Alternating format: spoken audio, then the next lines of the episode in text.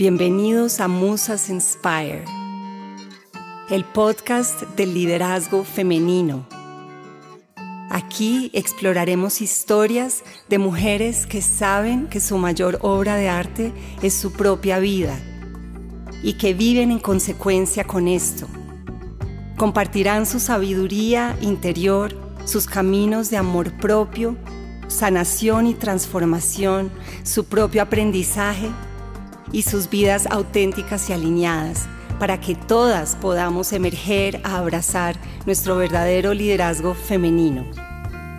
Soy Alejandra Torres, creadora de Musas, y desde aquí estaré entrevistando a mujeres que realmente inspiran, que han sido reconocidas por sus cualidades de liderazgo, han podido equilibrar sus vidas y han realmente emprendido proyectos que nacen del corazón y que generan gran impacto en su entorno. Mi misión es que las mujeres podamos sentirnos en comunidad, no tan solas, rodeadas de otras mujeres y todas elevarnos para atrevernos a cambiar paradigmas y a transformar el mundo hacia un mundo más equitativo, compasivo y sostenible. Gracias por estar aquí y bienvenidos a un nuevo episodio de Musas Inspire.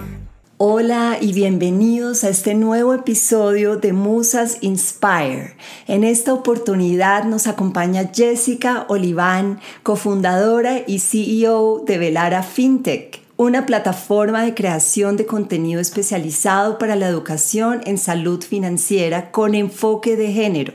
Igualmente, Velara Nation es una comunidad de empoderamiento financiero de mujeres emprendedoras para mejorar sus hábitos y su relación con el dinero, así como la gestión de sus finanzas personales y del negocio, temas extremadamente relevantes para las mujeres emprendedoras. Jessica también es miembro fundador de She Works y asesora de Boulder Group en México y Sigla Lab de Argentina.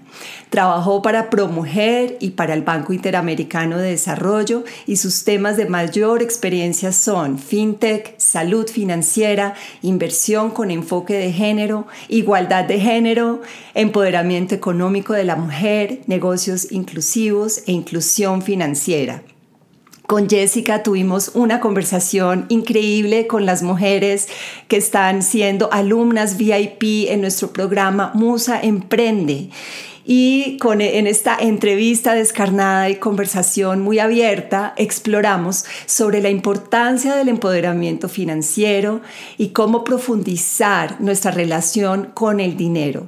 También Jessica compartió algunas técnicas, ejercicios y recursos con los que tú puedes mejorar tu salud financiera. Gracias por escucharnos y sintonizarte y si este es tu momento para transformarte y empoderarte y emprender con propósito, con muchísimo impacto, conoce más en nuestra página web musas.co. Musa Emprende y busca nuestro programa insignia Mastermind para mujeres emprendedoras llamado Musa Emprende. Y no te pierdas este episodio Jessica nos comparte su tip número uno para el empoderamiento financiero de las mujeres emprendedoras como tú.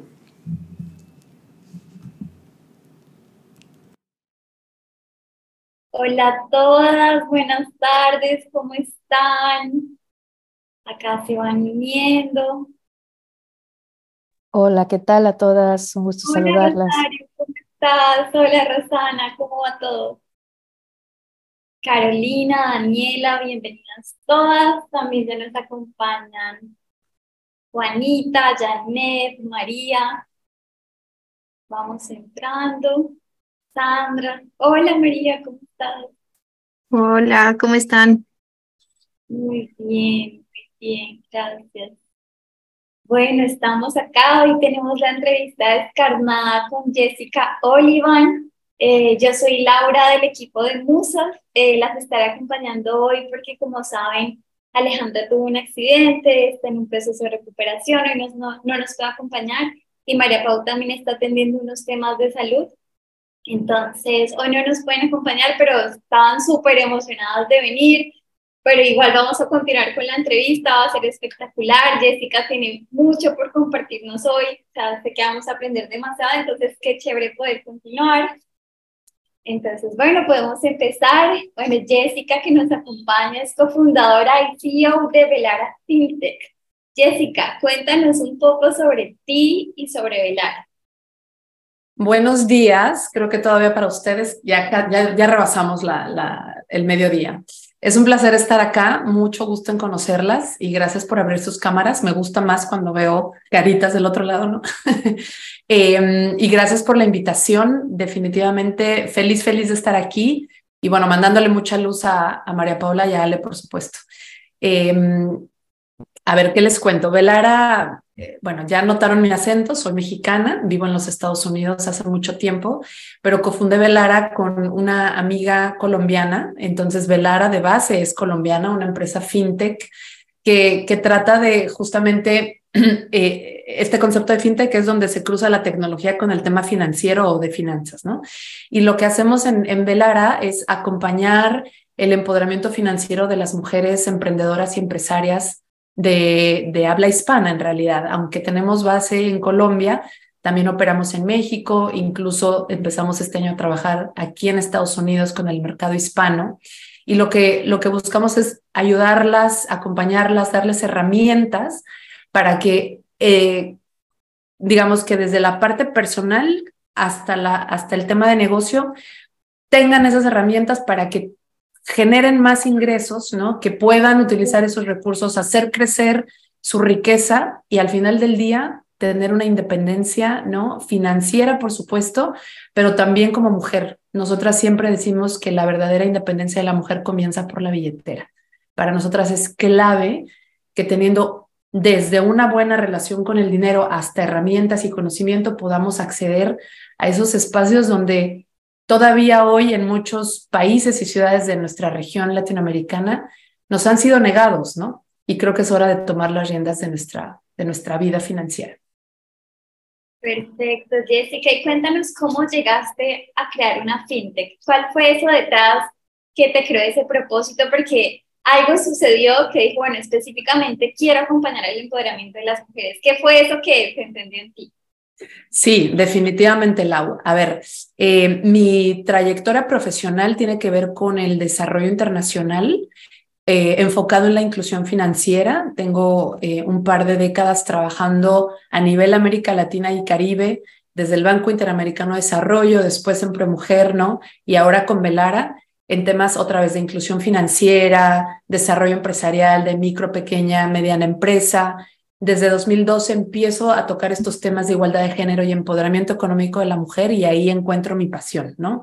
Cuando, cuando empiezo a ver que el emprendimiento, ¿no? Eh, eh, eh, de, liderado por una mujer realmente puede ser más sostenible en el largo tiempo y por supuesto más rentable y hoy los datos no, nos, no, no me dejan mentir, ahí digo, esto es lo que yo quiero hacer siempre. Pero eso era más empresarialidad, era más igualdad de género, ¿no? Pero efectivamente eh, hay un par de eventos en mi vida más reciente, no hace tantos años en realidad, que son los que como que desatan, ¿no? Es esa, esa idea de, ok, si esto me pasó a mí, esto le puede pasar a cualquier mujer eh, similar a mí. Y lo que pasó es que em, mi papá tuvo un accidente, eh, tuvo un accidente en el auto que casi le quita la vida. Y ahí me di cuenta que a pesar de que yo los venía apoyando, porque mi, mi, mi papi, que era el principal proveedor del hogar cuando yo crecí, eh, no tuvo una buena salud financiera, ¿no? Entonces, a pesar de que tuvo oportunidades en la vida en el que él generaba ingresos, eh, realmente nunca cuidó, nunca cuidó su plata. Entonces, desde mucho tiempo atrás, desde que yo salgo de México, empiezo a ganar en dólares, etcétera, yo empecé a apoyarles ellos iban obviamente eh, envejeciendo, ¿no? Y yo iba también creciendo y ganando más, entonces yo los empecé a apoyar. Pero fue con ese accidente que yo me di cuenta de muchas cosas. Por un lado, el seguro del carro, si no lo hubiéramos tenido, no hubiéramos tenido la oportunidad de ingresarlo a un hospital de emergencia privado, ¿no?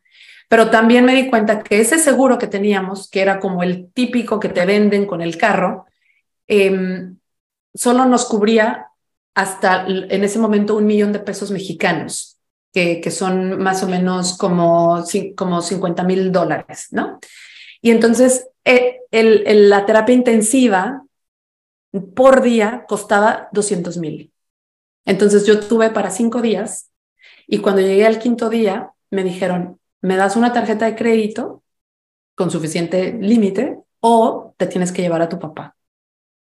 Y yo no tenía una tarjeta de crédito que pudiera decir, o sea, pregunté más o menos cuánto, pues esto se puede llevar, no sé, dos, tres, cuatro semanas más, no sabemos. Yo dije, ¿de dónde voy a sacar ese dinero? O sea, claro que no tengo esa cantidad ni en mis ahorros ni en mi tarjeta de crédito. Entonces, junto con mi hermano, decidimos sacar a mi papá.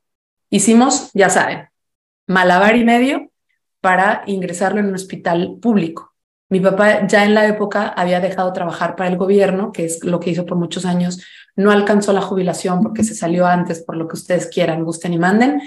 El chiste es que eh, no tenía acceso a la seguridad eh, eh, social, ¿no?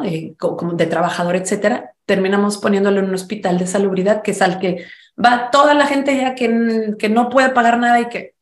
Entonces, bueno, Logramos ingresarlo ahí y estuvo todavía mucho, mucho tiempo, mucho tiempo. Le, dejó lisiado ese, ese accidente, eh, tuvimos que ingresarlo a cirugía de cadera tres veces. ¿Para qué les cuento el rollo? Ustedes ya se pueden dar una idea de todo lo que esto suscitó. Pero para mí el impacto fue, además de que, bueno, mi papi siempre fue como mi ídolo, ¿no? Fue un impacto financiero tremendo. Y yo me di cuenta entonces que yo tampoco estaba teniendo una buena salud financiera, porque sí, estaba ganando en dólares y estaba ganando bien, pero yo no tuve la capacidad para apoyar a mi papá en ese momento, ¿no? Con tranquilidad o con, o con flexibilidad. Entonces dije, ¿qué estás haciendo con tu dinero, Jessica? Yo todavía rentaba el departamento en el que vivía, o sea, había muchas cosas que decían, no es que lo tengo invertido, no es que esto, no es que el otro. Y entonces empecé a caer en cuenta que, claro, yo estaba repitiendo los mismos patrones, que es lo que hacemos todos los humanos, esa es una cuestión humana, de educación y de creencias limitantes que tanto papá como mamá me habían transmitido, ¿cierto? Entonces, ¿qué había visto yo? Yo había visto que mi papá trabajaba un montón, trabajaba un montón.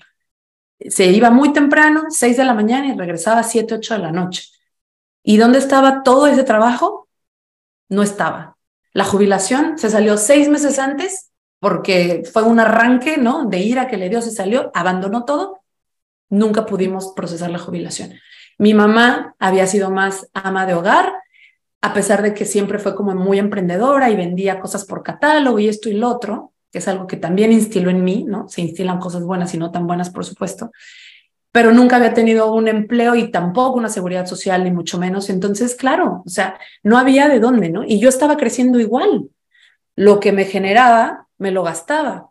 Viví bien, o sea, antes de ser mamá, etcétera, pasé, viajé, todo bien, pero no tenía ingresos, no tenía ahorros, no tenía seguros, no tenía fondo de jubilación, no tenía nada.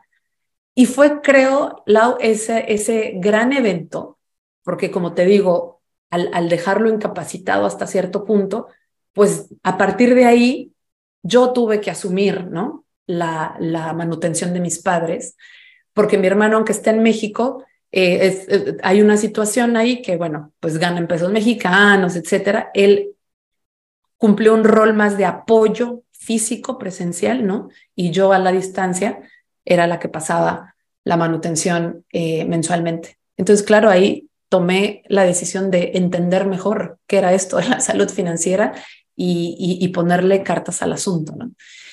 Y, el otro evento que también me ocurrió, pues bueno, es que en, realidad han sido varios, ¿no? Yo creo que si todas empezamos a ir para atrás, creo que nos damos cuenta que hay varios.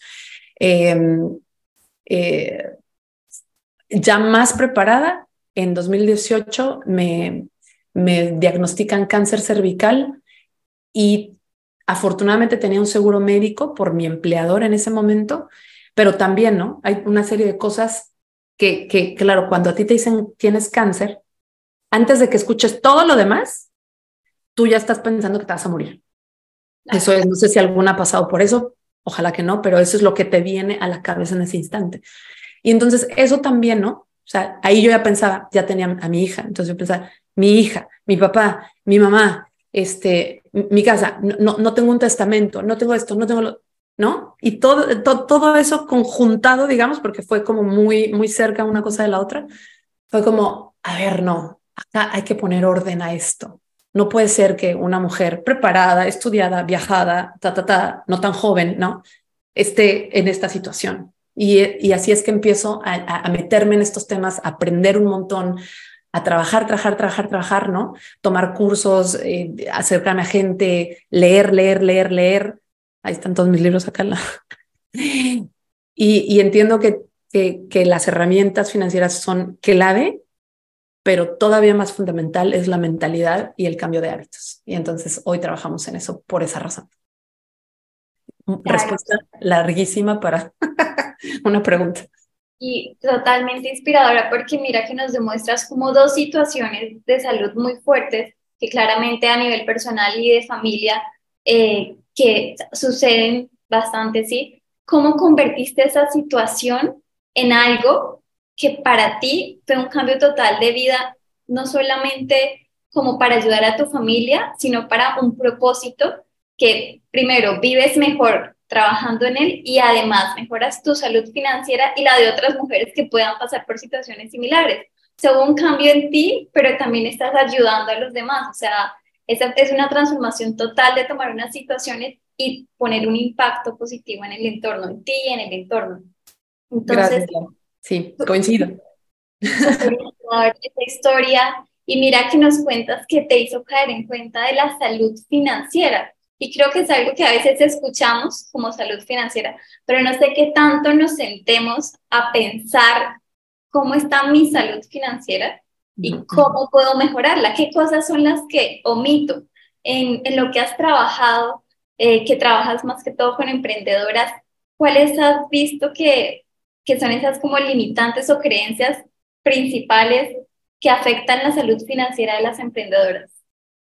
Súper. Aquí me gustaría preguntarles a, a, a, Rosana, Daniela, María, Juanita, Caro, Rosario, todas. ¿Quién sabe o quién quiere contarme qué es la salud financiera o qué entiende por salud financiera? Lo que sea, ya sea que sepan el concepto más como teórico o que se imaginan que es la salud financiera.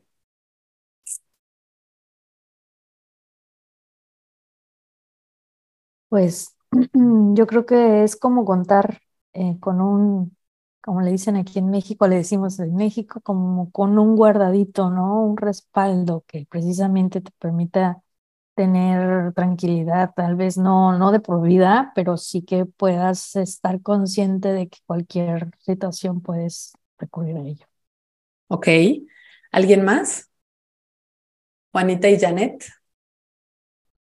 Pues yo pensaría que es como tener, ¿cómo es que dice? Libertad eh, económica, de que si en algún momento uno deja de tener esos ingresos, tenga como de dónde coger o, varios ingresos pasivos que dicen hoy en día que, que no tenga uno que esforzarse tanto para, para que le llegue el dinero, ¿no? Como que no esté sufriendo todos los días, ¿qué voy a hacer para pagar el arriendo este mes? ¿Qué voy a hacer con todas estas cosas?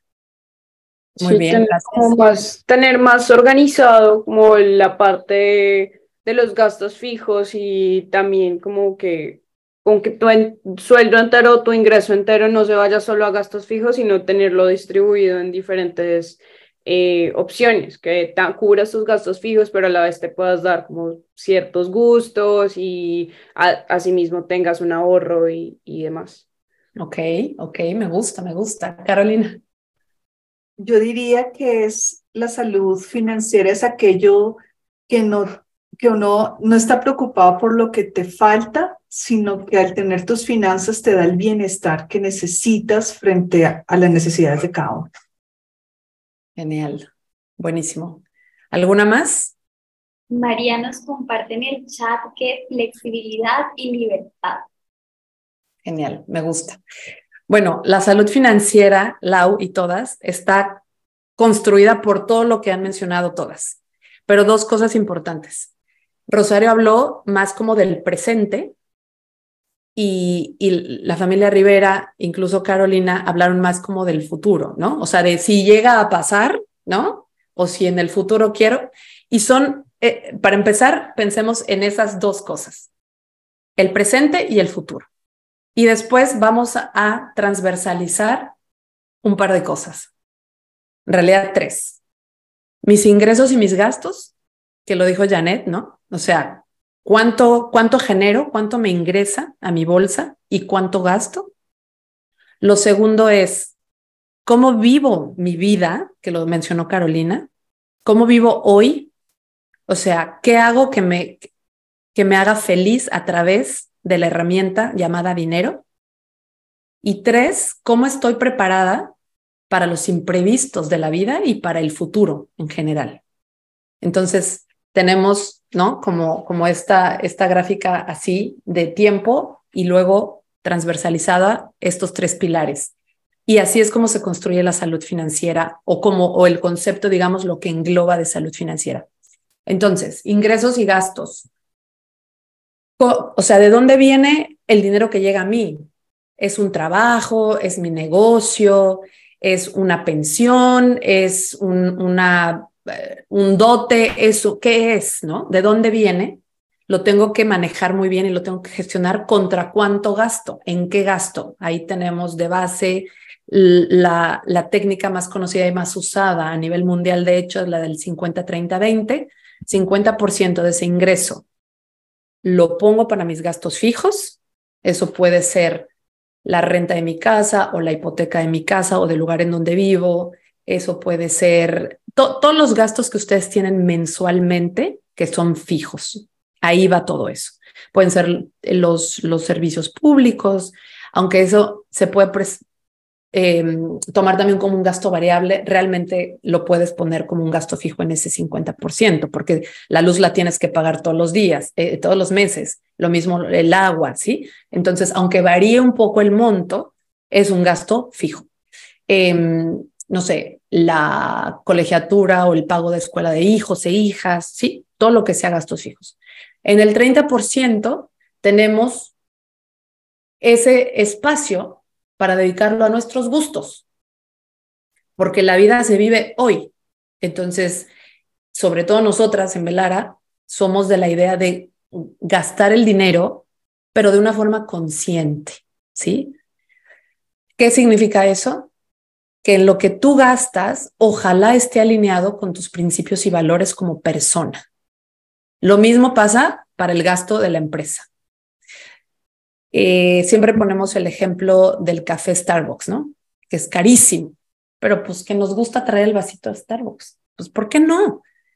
Pero entonces no te lo compres diario, porque si te lo compras diario, a menos que lo hayas presupuestado en tus gastos fijos, ese va a ser una fuga que te va a dañar la gestión mensual de tus finanzas. Entonces, hay que tener, si no presupuestado, lo puedo meter en mi 30% de gustos, pero hay que, hay que moderarnos, ¿no? Em, y el 20% está indicado para el ahorro y o la inversión. No saben qué cantidad de mujeres me han dicho, ay Jessica, ¿cómo voy a ahorrar si apenas algo al día? No, no. Si tú haces el 50, 30, 20, ahorras porque ahorras. Así sea poquito, lo, lo, lo puedes ahorrar, pero lo tienes que querer dedicar. Herramienta fundamental, presupuesto, ¿no? Un Excel, una aplicación, hoy hay un montón en todos los países de América Latina o que pueden servir muchos países de América Latina. Y el infalible, cuaderno y pluma. O sea, no me pongan pretextos de que, es que no puedo hacer un presupuesto. No. Ideal si lo tienen en Excel y formulado, porque bueno, ahí está y lo guardan y lo van y bien. Pero si no, papelito y lapicito. Pero el punto es tener un presupuesto para darnos cuenta todo lo que gastamos. En Colombia le dicen piñatas, en México, Rosario, le decimos las fiestas infantiles. Esas cositas, el regalo del hijito, ¿no? del amiguito o la amiguita de nuestro hijo o hija, o esto, lo otro, un viaje. Entonces, si todo lo presupuestamos, lo podemos gestionar y eso nos va a reducir el estrés financiero. Inversión. No, pues inversión, no sé dónde invertir, no sé cómo invertir. Hay que estudiar, hay que prepararse, así como ustedes están invirtiendo en este programa para ser mejores emprendedoras, para ser mejores líderes, lo mismo pasa con la parte financiera. Hay que prepararse y yo sé que en este programa hay este tema también a mayor profundidad. Es importante invertir en el aprendizaje, en el conocimiento para que podamos utilizarlo a nuestro favor, ¿no? Y haya un retorno, ojalá, eh, financiero también de todo lo que estamos haciendo. Final del día, si yo les pregunto por qué, por qué están en este programa, sí, para hacer comunidad, sí para, para poder yo decir lo que siento, para aprender, pero también porque es, creo, y, la que no me, me, abre el micrófono y me corrige, es porque ustedes saben que esto va a tener un retorno financiero también a largo plazo, mediano largo plazo, ¿cierto? ¿O me equivoco? La que, o sea, validísimo si no es así, ¿no? Entonces, esa es la inversión. La inversión no nada más es ir a poner mi dinero en, en la bolsa de valores o hay muchos métodos para invertir, ese puede ser tema de otra conversación, pero 50, 30, 20, 50 gastos fijos, 30 mis gusticos, 20 ahorro e inversión. Lo poco, lo mucho que ustedes generen de ingreso se puede dividir así y les prometo que van a no solo a formar el hábito, sino que van a ver conforme pasa el tiempo que van gestionando mucho mejor sus finanzas y se van a sentir más empoderadas. Y, y ah, bueno, y por último, ¿en qué estaba? Entonces, eso es lo de ingresos, gastos. Luego, vivir el presente es esto, como disfrutar la vida. Hay que darse el espacio para aquellas que son empresarias, mamás, hijas, hermanas, sobrinas, tías, y tenemos miles de roles en la sociedad, las mujeres, se tienen que dar el espacio del autocuidado. Vayan a tomarse el café con las amigas, páguense un gimnasio, lo que ustedes consideren que las hace felices y las hace mejores personas y mejores mujeres, háganlo. Es importante. El futuro, seguros. No me voy a cansar jamás de recomendar los seguros y no vendo seguros. Pero los seguros nos dan paz, nos dan tranquilidad. Seguros de vida, seguros de salud, seguros de, auto, de casa. Entre más aseguradas estemos, más tranquilas vamos a vivir. ¿Es una inversión? Es una inversión. Hay hombres con los que he platicado que me dicen, sí, pero si nunca lo vas a usar, le regalaste el dinero a la compañía. Ajá. Y el día que te, que te pegue un tráiler en un carro chiquito y te manden a terapia intensiva, ¿qué vas a hacer? A menos que seas una persona con mucho músculo financiero, vas a poder asumir un gasto de un mes de a lo mejor un millón de dólares.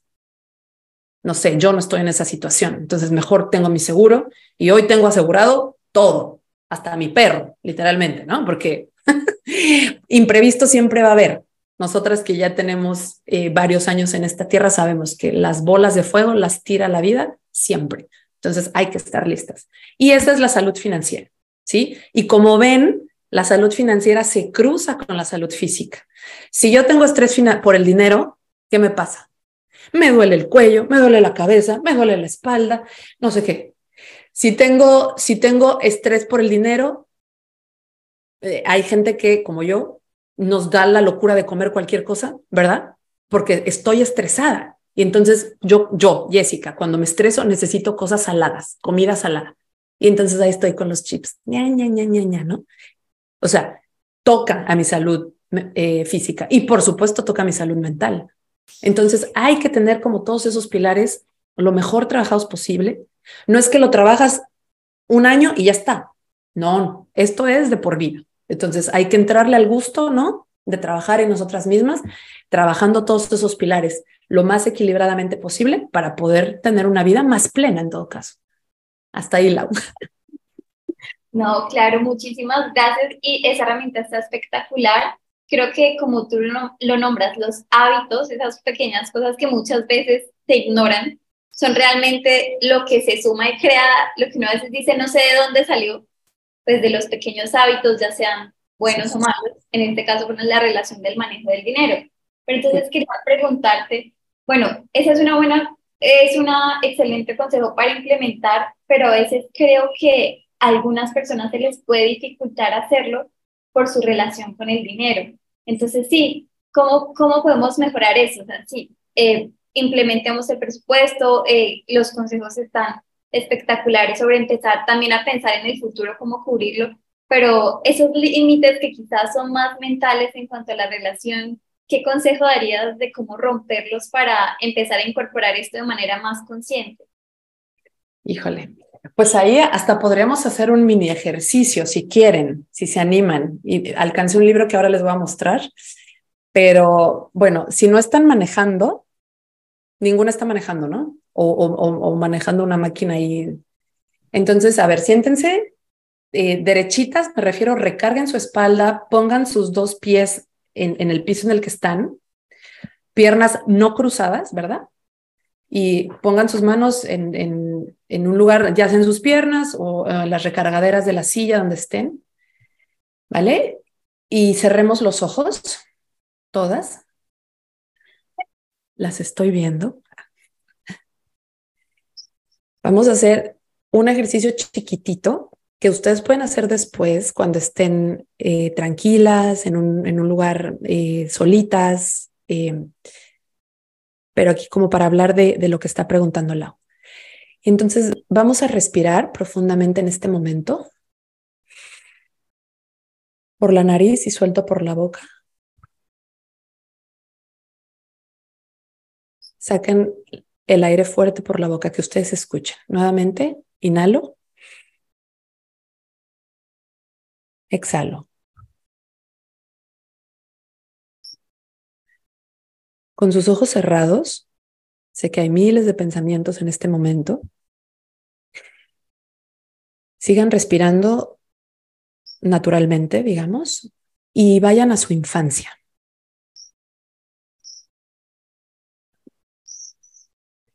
Con esta instrucción que le acaban de dar a su mente, que yo les dije, vayan a su infancia, ustedes ya deberían seguramente estar teniendo algunas imágenes de cuando eran chiquitas.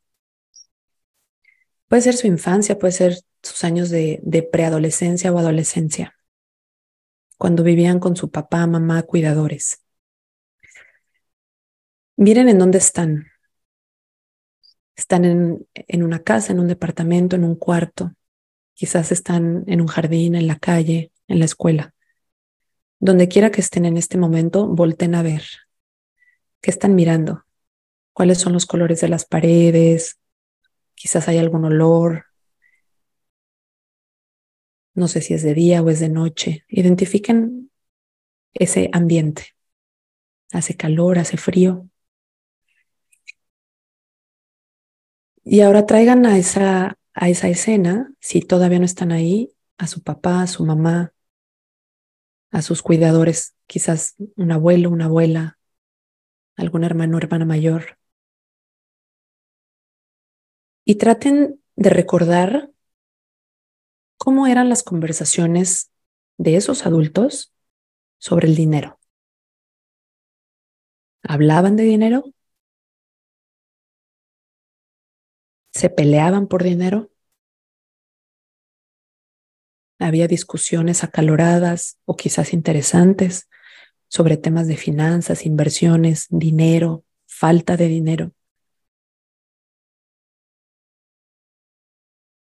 Cuando están en ese, en ese espacio, ¿cómo, ¿cómo eso que están escuchando en este momento las hacía sentir? ¿Estaban tranquilas? ¿Se sentían seguras? Quizás si había una pelea a causa de dinero se sentían estresadas, tenían miedo. ¿Qué están sintiendo? ¿De qué se acuerdan? ¿Había frases repetidas continuamente, el dinero no se da en los árboles. El dinero no da la felicidad. O quizás para ustedes había una relación de más abundancia. Hoy vamos a comer esto, que es más caro. O vamos a planear nuestras vacaciones a la playa. No sé, puede ser literalmente cualquier cosa. Desarrollen un poquito esa imagen. Respira nuevamente, profundamente. Inhalo. Sostengo y exhalo. Mi cabeza sigue en esa imagen, en esa escena de recordación. Vuelvo a inhalar Y a exhalar con tranquilidad. Y cuando estén listas, abran sus ojos. Pueden mantenerlos cerrados, pueden abrirlos de a poquito.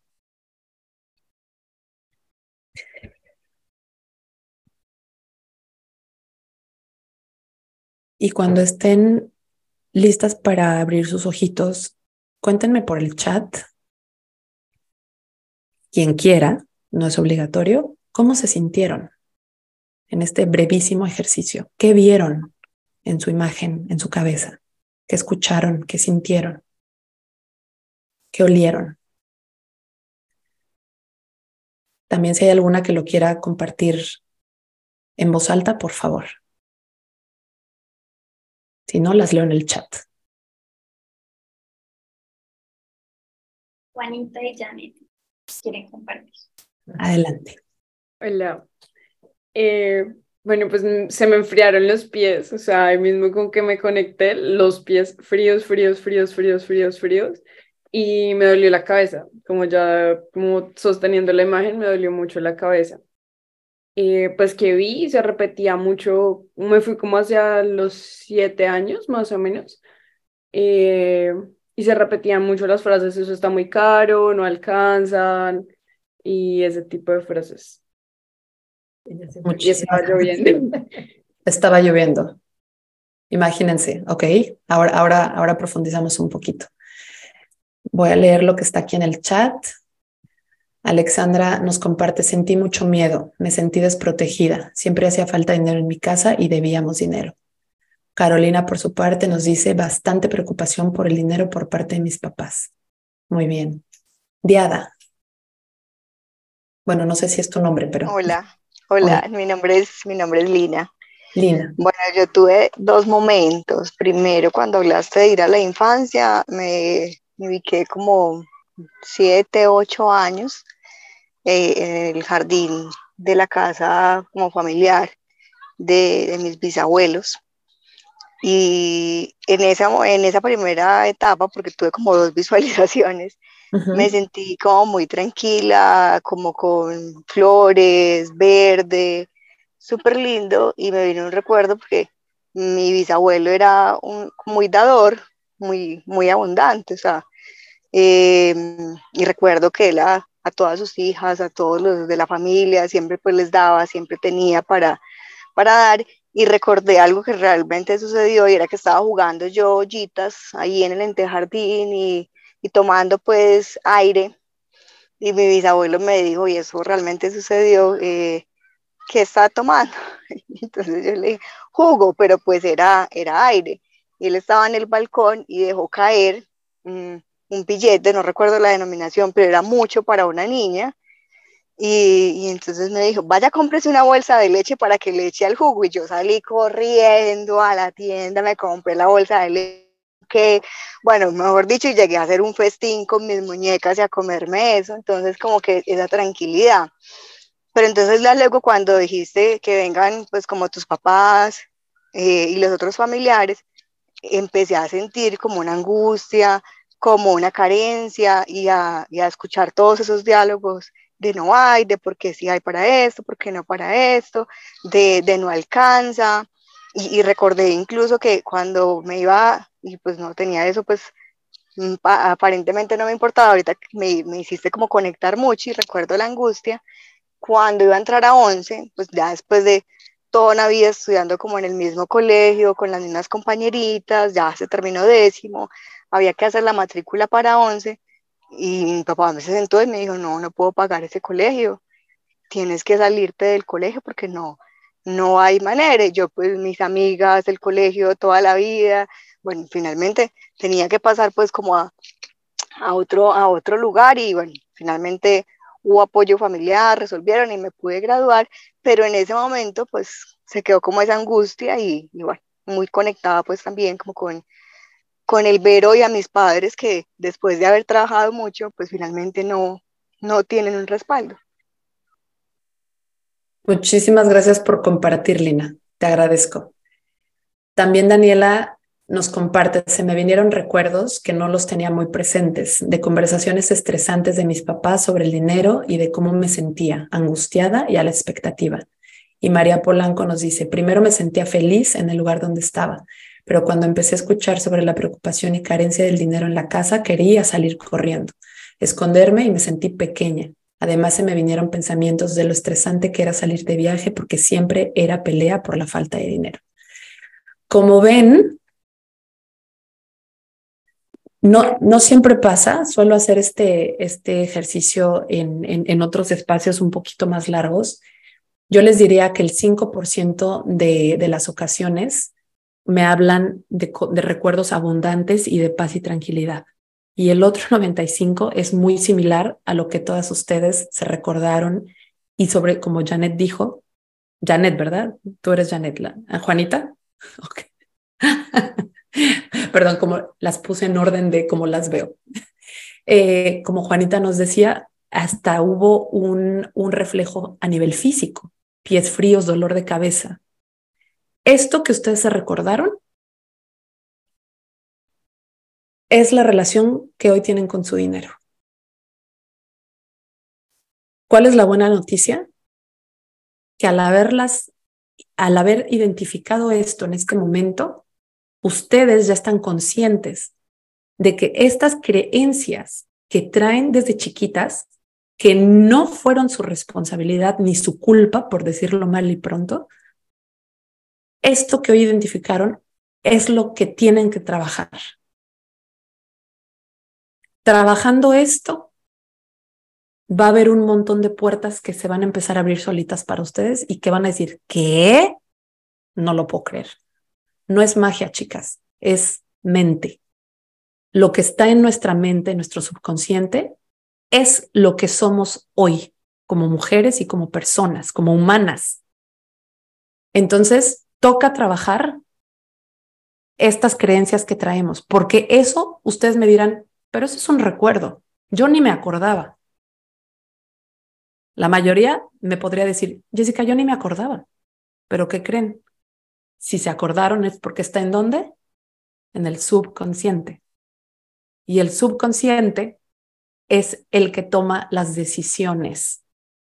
Yo cuando aprendí esto me voló la cabeza porque dije, ¿cómo? ¿Cómo? No, es el, es el consciente. O sea, yo estoy consciente de algo, yo tomo una decisión consciente. No. El subconsciente es, es como la memoria RAM de las computadoras o el CD-RAM, ¿no? Es donde está todo guardado a través de los años, todo lo que hemos ido escuchando, aprendiendo, todo, todo, todo está ahí. Y cuando nuestro consciente está en alerta, tratando de tomar una decisión de negocio, de vida, de esto, el subconsciente es el que empuja todo hacia afuera y es el que nos hace tomar la decisión. Y por eso decimos, no, hombre, pero es que más burra. Hay que hablarse bonito, pero una dice eso. Pero ¿cómo pude haber tomado esta decisión? Dios mío, ¿en qué estaba pensando?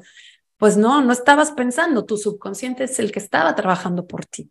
Entonces, es bien importante, uno, lo que hicieron ahorita, identificar esas creencias y dos, lo que dije antes, hay que eliminarlas, pero pues no es como, ay, bueno, ya se me olvida, no, hay que reemplazarlas por creencias potenciadoras. A eso que pensamos le podemos dar la vuelta y lo podemos hacer pasar a positivo. Si Juanita escuchaba, es que no alcanza, es que no alcanza, es que no alcanza, ahora lo que vas a decir, Juanita, todas las mañanas o siempre que llegue el dinero a, tu, a tus manos, a tu cuenta de banco, a tu cartera, vas a decir, si alcanza, si alcanza, si alcanza, el dinero es abundante, el dinero me sobra. Así no sea verdad en ese momento, pero le estás dando la orden a tu cerebro de que eso sea lo que piense. Y ahí es como vamos fomentando una mentalidad una mente millonaria, como dice el autor del libro Los secretos de la mente millonaria, que es uno de mis libros de cabecera. Por más que el título se escuche como un charlatán, no, se los recomiendo muchísimo. Los secretos de la mente millonaria de eh, T. Harv Eker. ¿Ok? Les, les paso después los, los, los datitos aquí. Eh, pero es súper importante pensar en grande, Necesitamos, como dice él, admirar a la gente que tiene plata, o a lo mejor no es a la gente que tiene plata por el hecho de tener plata, pero es a la, a la, a la persona que es desde nuestra posición, es exitosa, es triunfadora, yo quiero ser como ella. Hay que admirar a esa gente, y hay que seguirla y hay que aprender de todo lo que nos pueda nos pueda dar ahora a través de redes sociales, etcétera, o nos sentamos con alguien, no tiene que ser una persona famosa, puede ser una persona a la que tú naturalmente admiras, puede ser una tía, puede ser, no sé, una mentora, puede ser una clienta. Hay que admirar a esa gente, hay que pensar positivo, hay que pensar en grande. Sé que se escucha como que, ay, pero es que a veces me dice mi, mi socia, es que eso de ser un ser de luz es muy difícil. Pues sí, porque, porque significa trabajo y hay que querer trabajar en eso para que podamos llegar a donde queremos. Pero chicas, yo soy ejemplo fiel y genuino de que se puede. Yo de niña tuve tantas carencias económicas, ¿no? Físicas, porque la verdad es que tuve una infancia felicísima. O sea, yo fui muy feliz de niña también muchos primos, primas, una familia gigantesca. Pero hubo, hubo épocas en mi casa que me tenía que lavar los dientes con el jabón de pasta de las manos, el que usas para lavarte las manos con ese, porque no había para comprar pasta de dientes. Y mi mamá decía, acá nos podrá faltar pasta de dientes, pero cochinos no somos. Así que órele, mi reina, con jaboncito tuvimos que usar periódico en vez de papel higiénico. Se los digo y se los juro. Yo crecí con eso. Cuando empiezo yo mi vida laboral, ¿no? Y todo lo que ya les conté al inicio, no hacía tampoco el clic. Hasta que me di cuenta con la necesidad que tuve de apoyar todos los gastos del accidente de mi padre, que traía arrastrando todo eso y me he puesto a estudiar y me he puesto a tratar de ser más consciente de dónde y sigo trabajando en mis creencias limitantes. Entre más trabajo, más salen. Tengo cuatro años en terapia, en psicoterapia, hago muchas cosas por mí, medito, hago muchas, muchas cosas por mí. Entonces, sí se puede. Y necesita, y va a haber altos y bajos. La vida no es lineal. Vamos a ir así como siempre. Ustedes lo saben igual que yo pero sí se puede, sí se puede transformar, sí se puede cambiar el status quo. Pero tienen que querer ustedes, desde su cabeza y su corazón, ¿no? Eh, Lau, si me permites, les comparto también este otro libro que se llama La ligera ventaja. Este es de Jeff Olson. Él, él tiene una empresa multinivel que, bueno, tengo mi opinión sobre eso, pero el libro es espectacular. Básicamente habla de convertir disciplinas simples él dice en éxitos y felicidad masivos. Aquí habla de lo que Lau mencionó, el, el cambio chiquitito que hacemos en el día a día. A veces nos dicen, es que hay que levantarse a las 5 de la mañana. Ajá, pero si yo me acuesto a la una, pues está medio duro, ¿no? Pero a lo mejor el cambio para llegar a ese 5 de la mañana es que te vayas acostando dos minutos, cinco minutos para atrás, ¿no? Antes hasta que llegues a las 11.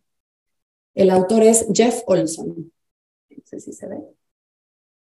Jeff Olson. Está en español, lo cual es genial, porque es buenísimo. Los secretos de la mente millonaria. Y bueno, tengo muchos otros. Hábitos, eh, hábitos atómicos también es buenísimo. Pero sí, yo, yo les pongo ahorita los libros cuando, cuando le, le regrese el micrófono al lado. Pero bueno, básicamente el, el punto es esto. Se puede, y todo empieza por la formación de hábitos. Y para las que tengan hijos e hijas chiquitas o sobrinos, nietos, dice la ciencia, no yo, que es a los siete años o hasta los siete años que las creencias se fijan y se solidifican en la cabeza. Entonces, cómo les hablemos a los más pequeños es clave y fundamental que sea positivo hasta sus siete años. Claro, Acá ya todas somos más, más tenemos más de siete.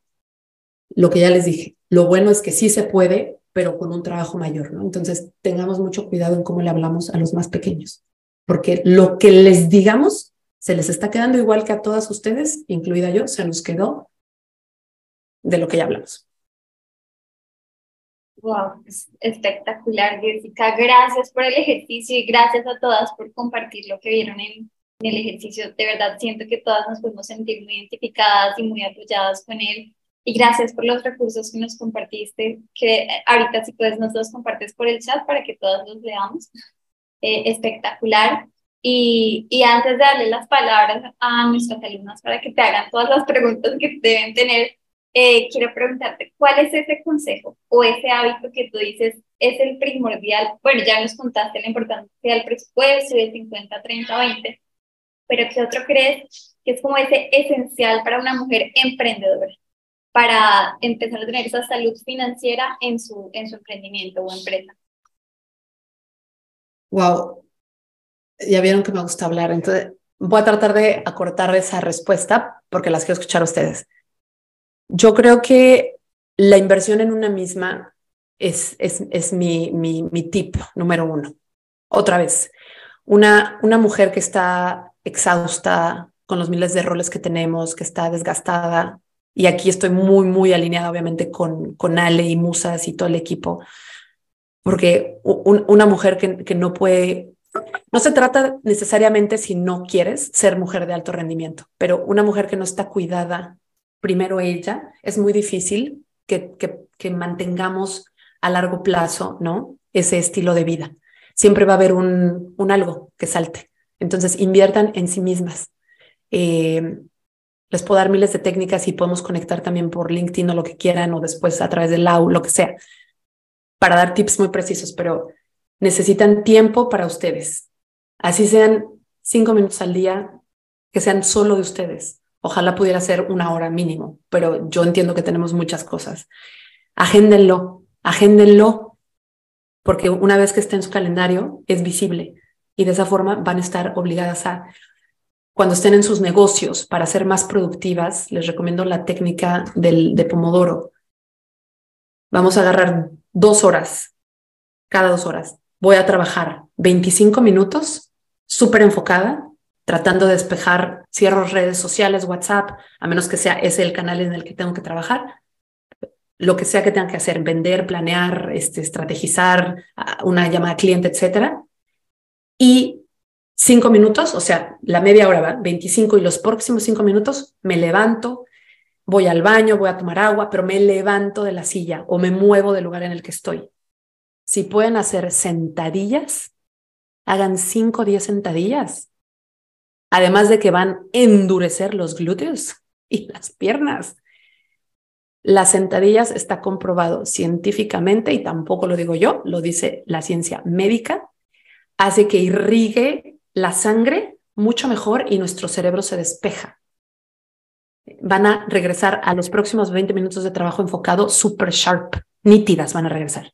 25, trabajo enfocado, 5, descanso. 25, trabajo enfocado, 5, descanso por un periodo de dos horas. Cuando hayan pasado las dos horas, van a desconectar 15 minutos. Me van a decir, ay, no manches, Jessica, eso es como dos horas en el día perdidos. No son perdidos, porque cuando ustedes cierren su trabajo, o salgan de su local o lo que sea, van a ver cómo no están desgastadas y no están exhaustas para llegar a hacer lo otro que tienen que hacer en su casa. Eso se los firmo, se los garantizo. Entonces, mi, mi tip, Lau, es inviertan en sí mismas.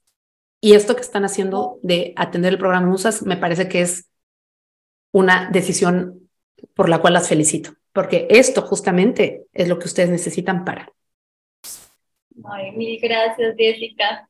Mil, mil gracias. Quiero abrir el espacio, a ver si alguna tiene alguna pregunta que le quiera hacer a Jessica. Pueden ir levantando la mano para y vamos. Pues ya, ya este micrófono. Listo, Juanita y Janet. Bueno, muchísimas gracias por todos tus consejos. Yo tengo dos preguntas. Eh, quisiera saber, pues, qué hace tu empresa, cómo, cómo cómo podríamos trabajar con ella o cómo son el trabajo que ustedes hacen, que no lo tengo claro. Y segundo, tú hablabas de que para invertir teníamos que educarnos. ¿Cómo empezamos? Yo, yo he tratado de invertir, pero pues no sé en qué. La verdad, pues finca raíz, que es lo que más tiene uno como aquí, pero sí me gustaría como aprender un poco más de hacer inversiones pequeñas. Buenísimo, buenísimo. Muchas gracias. Velara, eh, les acabo de poner la página web ahí para no llevarme muchísimo tiempo, pero hoy eh, trabajamos con empresas creando contenido de salud financiera. Preparamos masterclasses, preparamos audios, videos. Em, el formato, la verdad es que es lo de menos. Podemos eh, organizar eventos presenciales y lo que hacemos es un poco lo que estoy haciendo hoy con ustedes, ¿no? Obviamente con, con un programa más estructurado y hacemos formación, capacitación en estos temas de salud financiera, que son, los dividimos en dos finanzas personales, cuando estamos trabajando con la mujer o con, con, el individuo, ¿no? Como persona, y finanzas del negocio. Son temas obviamente más, un poquito más robustos en términos, por ejemplo, de desde presupuesto, flujo de caja, pasando por análisis financiero, metas financieras, proyecciones financieras. Tenemos a alguien que hace la parte fiscal también, ¿no? Temas contables, etcétera, como para que ustedes empoderen. Lo que siempre le decimos a las emprendedoras. Emprendedoras y empresarias, si somos las líderes, o sea, las directoras generales, las líderes, las que fundamos esa compañía, eh, a menos que tengan un equipo muy grande, y aún si tienen un equipo muy grande y tienen un director o directora de finanzas, tienen un contable o un contador, contadora, ustedes tienen que estar involucradas en eso. Ustedes tienen que saber, no es que lo van a hacer ustedes, pero que cuando les presenten números, proyecciones, etcétera, ustedes entiendan que están mirando porque esto es de ustedes, este es su negocio, ustedes tienen que estar completamente empoderadas de decir, no, no, no, esta, este número, esta producción me parece que no están correctos, o explícame por qué, si es que alguien lo preparó para ustedes, explícame por qué me estás presentando esto, cómo, cómo llegaste a este número o a esta conclusión, ¿sí? Y necesitamos meterle tiempo a esto. Al final del día, para que un negocio prospere, ¿qué necesitamos? Vender, ¿verdad? Lo que sea, producto, servicio, lo que sea lo que nos dediquemos, sin importar el producto o el servicio en la industria, necesitamos vender. Y vender es dinero. Entonces, todo se resume, dramáticamente se resume a eso. Si no tenemos una buena relación con el dinero, aunque sea un buen negocio, una buena idea de negocio, y sea un negocio próspero, no va a funcionar. Eventualmente van a encontrar problemas en el camino y muchas veces las empresas quiebran y fue por falta de un buen control y gestión financiera. Que muchas veces, créanlo o no, tiene que ver con la persona que estaba gestionando esa área o, esa parte y que tiene que ver con sus creencias y sus limitaciones. Entonces hay que poner atención en eso. Eh, y, bueno, e, eso es lo que hacemos en Velara. Y lo otro, el tema de la inversión, pues creo que ese es un tema también mucho más amplio. Eh, es aprender temas generales de inversión tiene que ver con entender dos cosas. La inversión siempre implica riesgo y nosotras tenemos que definir qué tan arriesgadas queremos ser cuando vamos a invertir. La inversión es un maravilloso vehículo para multiplicar lo que tenemos no hay inversiones que, que sean rápidas e inmediatas. Quien les diga, ven, invierte conmigo y mira, en tres meses, en seis meses, vas a ser millonaria, poco rojo, eso es, eso es mentira, es un fraude. Ojo, ojo, ojo, ojo con eso. Em, y en el espectro de la inversión, como decíamos, hay niveles de riesgo. Entonces hay que empezar por lo más bajito, pero hay que entender que tenemos que construir nuestra tesis de inversión. ¿Qué significa eso? ¿En qué quiero invertir? ¿Voy a invertir en cualquier cosa? Hoy en día se puede invertir en todo lo que se imaginen. Hay diferentes plataformas de inversión.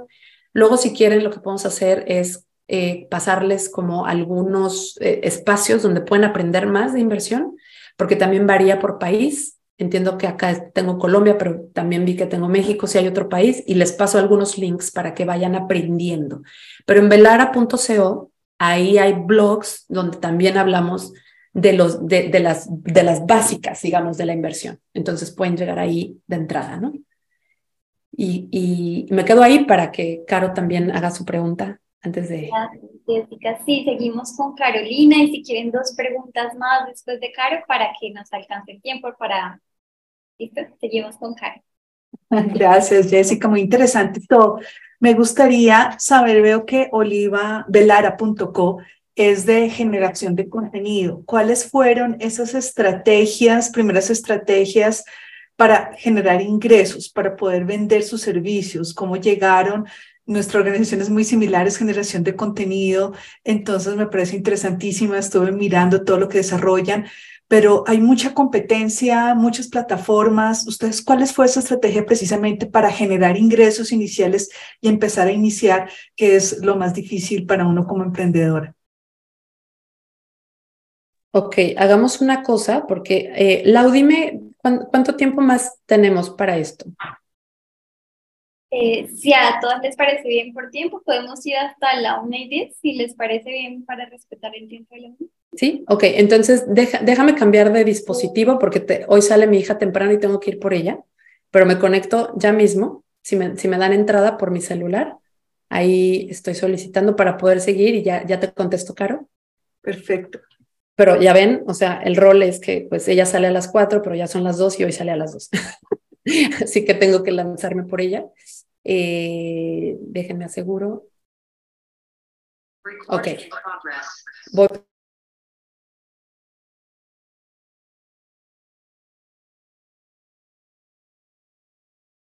Dame un segundito, Lau.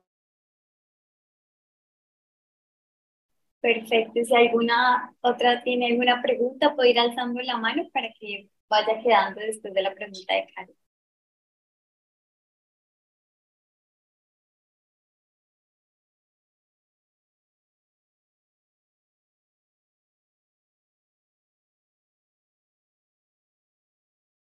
En el chat eh, les compartieron los nombres de los libros para que los puedan ir anotando y buscando para leerlos. Está La ligera ventaja y Los secretos de la mente millonaria. Y también les vamos a compartir lo que nos contó Jessica de las inversiones, para que también lo tengamos todo en cuenta.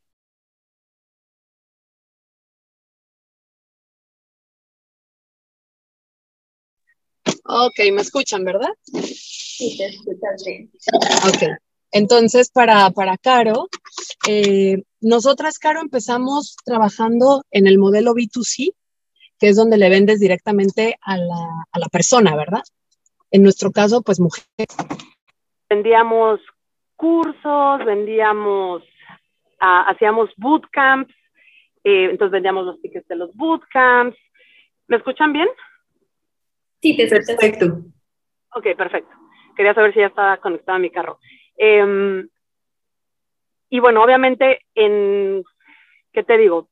Dos años y medio más o menos que estuvimos haciendo eso, generamos muchísimo contenido. Aprendimos a conocer todavía más los diferentes perfiles de mujeres con los que trabajábamos, ¿verdad?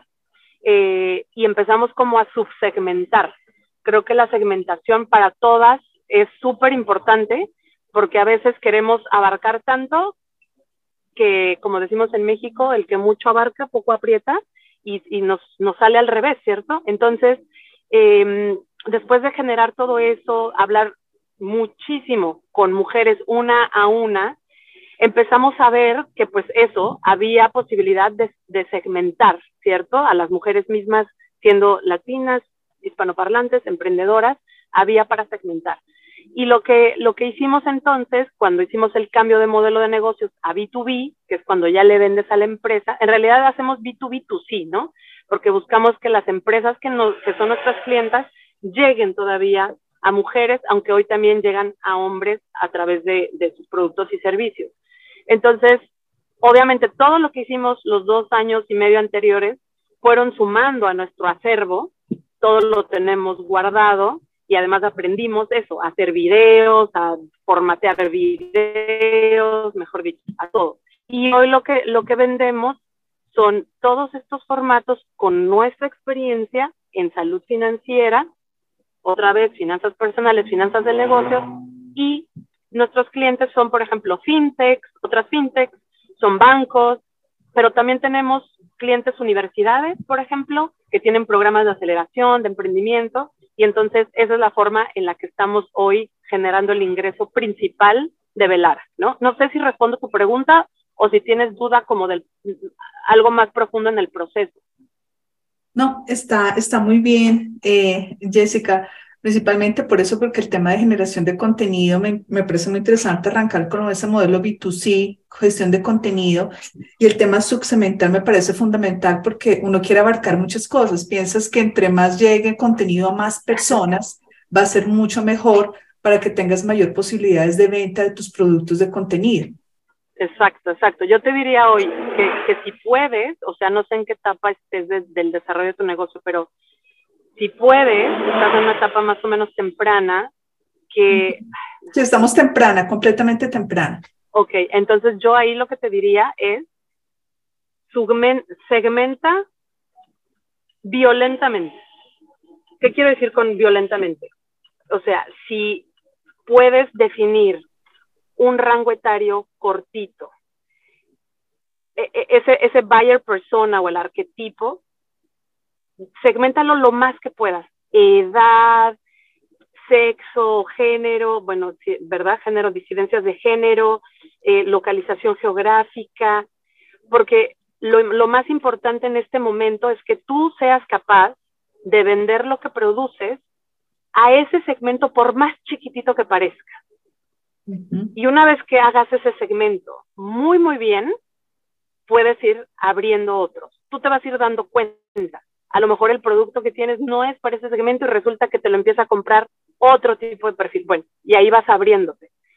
Pero, por ejemplo, yo hoy te digo, si volviera a empezar un B2C, yo haría, por ejemplo, eh, mujeres divorciadas en México de las edades de 40 a 50 años que eh, sean de clase media y busquen eh, aprender a invertir e invertir.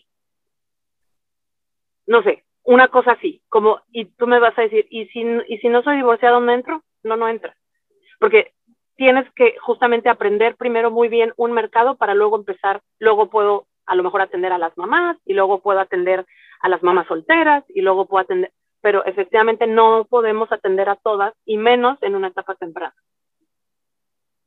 Ok, Jessica, discúlpame, otra pregunta ahí que tú miraste el B2B, ¿tú lo iniciarías paralelo o, te parece perfecto como ustedes lo iniciaron B2C y luego pasarse a B2B? Hay, hay pocas empresas exitosas que tienen los dos. Mm. Nosotras hoy hemos abandonado realmente, o, o, o, a lo mejor no abandonado, sino hemos puesto en pausa el B2C, porque no, no, no podemos hacer las dos. Ahorita necesitamos enfocarnos en generar el ingreso que requerimos para volver a ampliar el equipo, ¿no? Bueno, las estrategias y, metas de cada, de cada una. Pero yo te, yo te sugiero que empieces por uno solo. El que quieras, pero uno solo, bien segmentado. En el B2B también hay que hacer segmentación. Eh, y eh, sí, que empieces por uno y ya después el mercado solito te va a ir diciendo si, si, si, si estás bien o si no, y si tienes que cambiar, si puedes agregar, etc. Mil gracias. Con gusto. Jessica, gracias, Caro. Sigue la pregunta de Daniela para cerrar. Cuéntanos. Gracias, Lau. Eh, no, Jessica, primero agradecerte de verdad de todo corazón por tu tiempo y tus palabras. Creo que demasiado valiosa toda la información que nos has dado hoy, de verdad.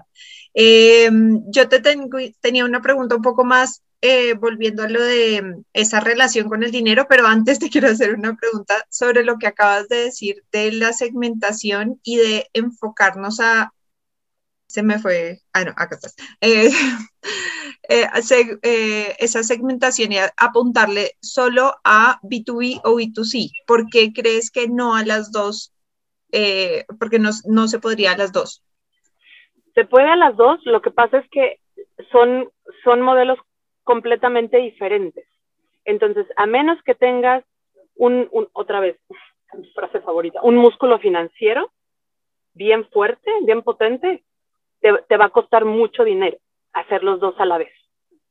O tu, tu, empresa puede estar en otra etapa de desarrollo. Si ya estás un poquito más avanzada y ya tienes a tu segmento cautivo y quieres iniciar otro, puede ser. Pero siempre y cuando en tu presupuesto y en tu proyección, o sea, primero tiene que aguantar en papel, aunque todo aguanta el papel, pero que, sea lo más genuino posible, ¿cierto? Y entonces, si tú ves que sí puedes lanzarte al, al B2B, por ejemplo, estás haciendo B2C, te vas a lanzar al B2B, si financieramente hace sentido, dale. Pero si no, o sea, no es como, ay, ¿y, qué hago? ¿Y qué, qué, parece que te hago un, testeo? Si tienes el equipo, si tienes la plata, si tienes el, el, el bandwidth, o sea, la capacidad de meterle más horas a tu día, entonces sí. No que sea imposible, por supuesto que no, pero se requiere de muchos recursos. Bien, súper, súper, súper. Y la pregunta que te tenía ya como volviendo a algo como más de esa, esa relación y ese es como esa parte un poco más personal de relación con el dinero, eh, hay, hay, un tema que a mí personalmente me cuesta mucho y que me pasó ya de adulta, que eran estos momentos difíciles de, de pues económicamente y e, estar rodeada de personas que sí podían y que me decían como, Dani, yo te ayudo con esto. Eh, como no te preocupes que nos, o sea, como una especie de fresca que nosotras te podemos ayudar con esta parte económica. Y eso creo que me cuesta más que cualquier otra cosa, como recibir de otra persona. Entonces quería preguntarte eso como a modo de opinión, ¿qué opinas de eso? Oye, no, no soy psicóloga, pero como les compartí, tengo cuatro años en, en, psicoterapia, ¿no? Y, y, además nunca la voy a dejar porque la verdad es que es una herramienta fabulosa. Amo, amo eh, a mi psicóloga y todo. Eso es muy similar al tema del dinero. Eh, trata de identificar en tu infancia qué, pasó ahí. O sea, si, si haces tú solita el mismo ejercicio, estoy segura que vas a encontrar algo. Normalmente, cuando nos cuesta trabajo recibir, es porque de pequeñas también había alguien, una voz externa que nos decía, obviamente no estoy asumiendo tu caso, voy a decir solo cosas que pueden ser, que no era suficiente, que no te lo merecía, que no fueras pedinche, decimos en México, no sé si me entiendes, pedinche, que o sea, pedir, pedir, pedir, que no estuvieras pidiendo todo el tiempo cosas, ya fuera un juguete, un chocolate, un esto. Y lo que les decía hace rato, ¿no? desde pequeñitas nos empiezan a decir, ay, no seas pedinche. Y tú dices, ay, no, ¿qué daño le voy a hacer? Ajá, pero si se lo dices un millón de veces en sus primeros 10 años de vida, adivina, cuando creces, no te gusta pedir, porque tienes acá que te decían pedinche por más que pedinchen, no sea ni una grosería ni una falta de respeto, tiene una connotación y hay una carga energética tremenda. Entonces, si de chiquita pasaba eso, hoy por eso te cuesta recibir. Entonces hay que ir a rascar hacia atrás. ¿Qué pasaba? ¿Qué pasaba cuando tú pedías algo o cuando querías algo? O a lo mejor puede ser que tú siempre dabas, de chiquita, ¿verdad? Siempre dabas y, cuidabas de tus hermanitos, tus primos o lo que fuese, los, animalitos, dabas, dabas, dabas y hubo algún evento traumático en el que tú diste y tuviste un, una respuesta inesperada por completo. Y por eso te cuesta hoy recibir apoyo y pedirlo, ¿no? Que son dos cosas diferentes, pero que puede ser que te pase, que tristemente van acompañados. No sabemos, no, no que no sepamos, sino que nos no, no, no nos gusta pedir y nos cuesta mucho trabajo recibir. Y puede ser por eso. Acuérdate si hubo, no sé, una, una fiesta infantil, una piñata donde, donde, no sé, tú diste algo y te dijeron, ay, qué, qué porquería. Una cosa así, que parece pecata minuta, puede ser la razón de todo el problema. Y otra vez, si lo identificas, si te acuerdas, yo te recomiendo, escríbelo en un papel, ahí sí papel, escríbelo como te salga, escribe todo lo que te salga en ese momento. Cuando termine, que puede ser un proceso de 30 segundos o de 30 minutos, léelo en voz alta y luego quema el papel. Y eso tu cerebro lo identifica como este, este pensamiento no está más acá. Chao, se fue.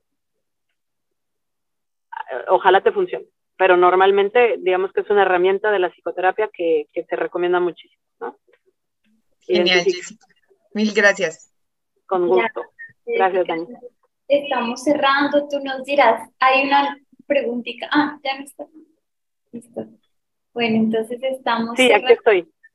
Hay una pregunta, no sé si te parece que alcancemos una cortica, unos cinco minuticos para, por el tiempo, ¿te parece? Dime, ya tengo aquí a mi hija, ya lo demás es lo de menos. Todo fluye. Para ir cerrando.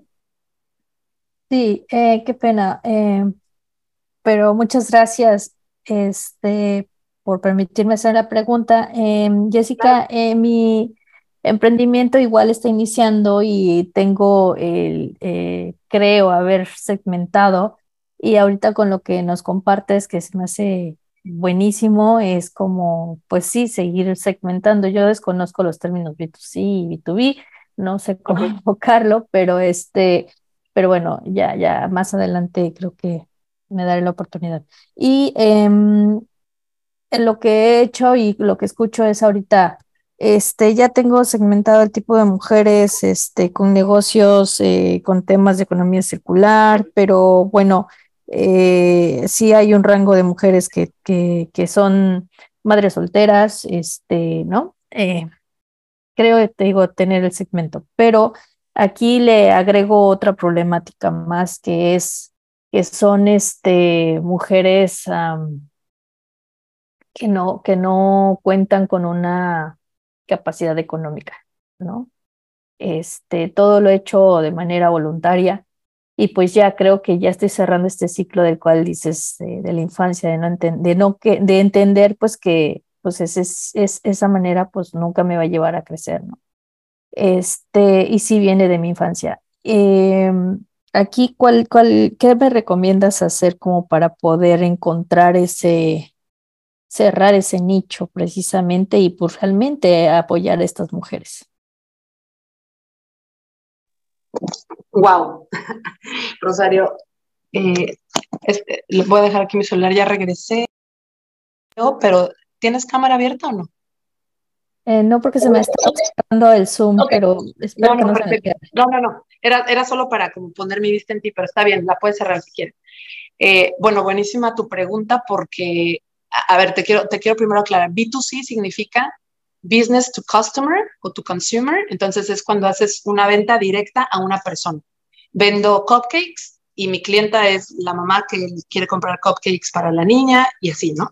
O vendo un curso digital y me lo compras tú como, como emprendedora. Ese es el B2C. Y el B2B es cuando tu cliente es una empresa, no una persona, sino una empresa, ¿vale? Perdón que me, perdón que me, sí, claro, tenía que haberlo explicado antes. Ahora, de lo que tú dices, eh, definitivamente cuando nosotras hacemos acompañamiento empresarial, que, yo tengo muchos años como consultora, entonces lo he hecho mucho, eh, es bien importante que una de las primeras cosas cuando inicias es asignarte un salario. Así sea chiquitito el monto, tienes que asignarte un salario porque no es sostenible en el tiempo pasar dos, tres, cuatro, cinco años, ¿no? Tratando de ayudar a todo el mundo y tú desayudándote. O sea, está increíble, yo tengo años trabajando con ONGs y con fundaciones y entiendo la labor, amo todo lo que sea impacto social, pero no podemos, eh, no podemos pretender que a través de nuestro sudor y lágrimas vamos a ayudar realmente a la gente. Entonces, es importante que efectivamente ya mismo te asignes un salario. ¿Qué significa eso? Primero, ponerlo en el presupuesto. ¿Cuánto necesito ganar al mes? Ojalá que sea un, monto que te cubra tus gastos fijos, por lo menos, ¿verdad? Ese 50% que hablábamos de la, técnica. Eh, ¿Y de dónde va a salir? Pues toca generar eh, el ingreso de algún lado. A ver, una fundación como, como ONG eh, necesita levantar recursos, ¿verdad? Hacer fundraising para poder hacer los proyectos, para acompañar a estas mujeres que, bueno, obviamente están en desventaja económica también. Entonces, necesitas que a través de ese fundraising que haces pueda salir tu salario, ¿no? Y eso es un plan, eso es un plan el que tienes que hacer. O sea, obviamente ahorita no es como que, ajá, ¿y de dónde saco el salario si no tengo dinero? Bueno, eh, tu situación naturalmente va a ser muy particular, muy tuya, muy individual, y entonces tienes que ver o genero ingresos por otro lado para poder seguir manteniendo mi vida, ¿no? O eh, a lo mejor tengo algo ahorita que lo pensaba poner en un proyecto, Bueno, otra vez, tienes que estar bien tú para que tú puedas ayudar a más gente. Entonces, es asignación de salario. Si no, puedes asignarte un salario porque ahorita no tienes recursos de terceros. Eh, entonces, es abrir una campaña de crowdfunding para que puedas tener eh, un poco de juego de capital, eh, buscar algún aliado, aliada, socio, socia que quiera acompañarte en este camino, que obviamente sea un, un, un socio, socia financiera, y si no, generar ingresos por otro lado. Puede ser un empleo, eh, no sé, otro negocio, no sé. ahí tendría la verdad que ver, ¿no? Exactamente cómo, cómo está tu estructura, etcétera, como para poderte recomendar algo muy particular, muy práctico. Pero de, de, de donde alcanzo a ver, necesitas sin duda asignarte ya un salario porque no, no, no, honestamente va a ser muy difícil que la logres sin tener un ingreso. Te, vas, a, te vas a quemar, te vas a, te vas a acabar. Entonces necesitas ya eh, eh, tener esa, esa asignación. Y otra vez, a lo mejor ahorita empiezas con 5 mil pesos mexicanos eh, y, tener tu proyección que para seis meses tienes que ya tener 10 mil de ingreso, o no sé, lo que tú quieras, ¿verdad? Pero básicamente es definirlo en, el papel, en el tiempo, que esté ahí y que todo lo que hagas, todas las actividades que hagas, incluyan eso, tu presupuesto, por eso el presupuesto, es que de verdad, chicas, el presupuesto es clave. Sin presupuesto, todo queda acá en ideas, es romántico. Lo tienes que tener ahí, porque cuando lo tienes ahí, tu cabeza también está trabajando para lo que tú pusiste ahí. Es que el poder de la mente, la humanidad sigue sin entender que el poder de la mente es brutal. Entonces necesitamos utilizar estas herramientas, realmente hacerlo. Si yo tengo mi presupuesto acá abierto y lo veo, hay que revisarlo. Luego les paso un link del, Money Date que les recomiendo también. Ahorita lo busco.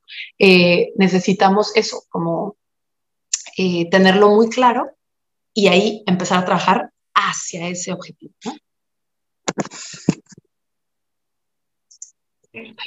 Muchas gracias. Muchas gracias, por tu pregunta. Muchas gracias, Jessica, por este espacio. Creo que a todas nos pareció increíble, de verdad. Gracias por todo el valor que nos compartiste, por cada una de las respuestas, por tus consejos. Cuéntanos, por favor, dónde podemos encontrarte. Nos enviaste tu página web, velara.co, pero cuéntanos también en para que podamos buscarte y conectar contigo. Buenísimo. Les estaba buscando aquí el Money eh, que es eh, también creo que les puede servir y gustar muchísimo. Ahora, aquí está. Mientras les paso el link por chat, eh, a mí me, me, encuentran en uso sobre todo. Ay, claro, les quiero pasar el link, pero no estoy ahí conectada. Entonces te lo paso a ti, María Paula. sí, ¿a quién te lo paso? está en YouTube. Bueno, luego, luego lo hacemos llegar. Yo estoy como Jessica. Dime si tú no, se lo puedes pasar a Pau y nosotros se los enviamos al grupo de Musanten de Facebook. Va, va, perfecto. Eh, Jessica Oliván, estoy en, LinkedIn. Yo creo que por LinkedIn, la que quiera conectar feliz. Eh, y ahí en la página de Velara también pueden ingresar a nuestra comunidad Velara Nation si quieren. Eh, y, bueno, estoy también en Instagram, pero no, no, no lo uso tanto. Twitter y, y LinkedIn como Jessica Oliván, ahí estoy a sus órdenes. Ay, perfecto. Muchas gracias, Jessica. Gracias por este increíble espacio, por todo lo que nos compartiste. Muchas gracias. Gracias por asistir. Estamos muy contentos, nos damos muchas herramientas y muchos consejos para empezar a implementar. Mil, mil gracias. Y a todas les recuerdo que hoy a las 5 tenemos el taller de medición de triple impacto, no se lo vayan a perder increíble también. Entonces, gracias por estar acá y nos vemos a las 5. Muchas gracias, Jessica. Muchas gracias a todas. Gracias por sus Muchas gracias. Muchas gracias. Muy interesante, muchas gracias. Gracias, gracias. Chao, chao. Chao.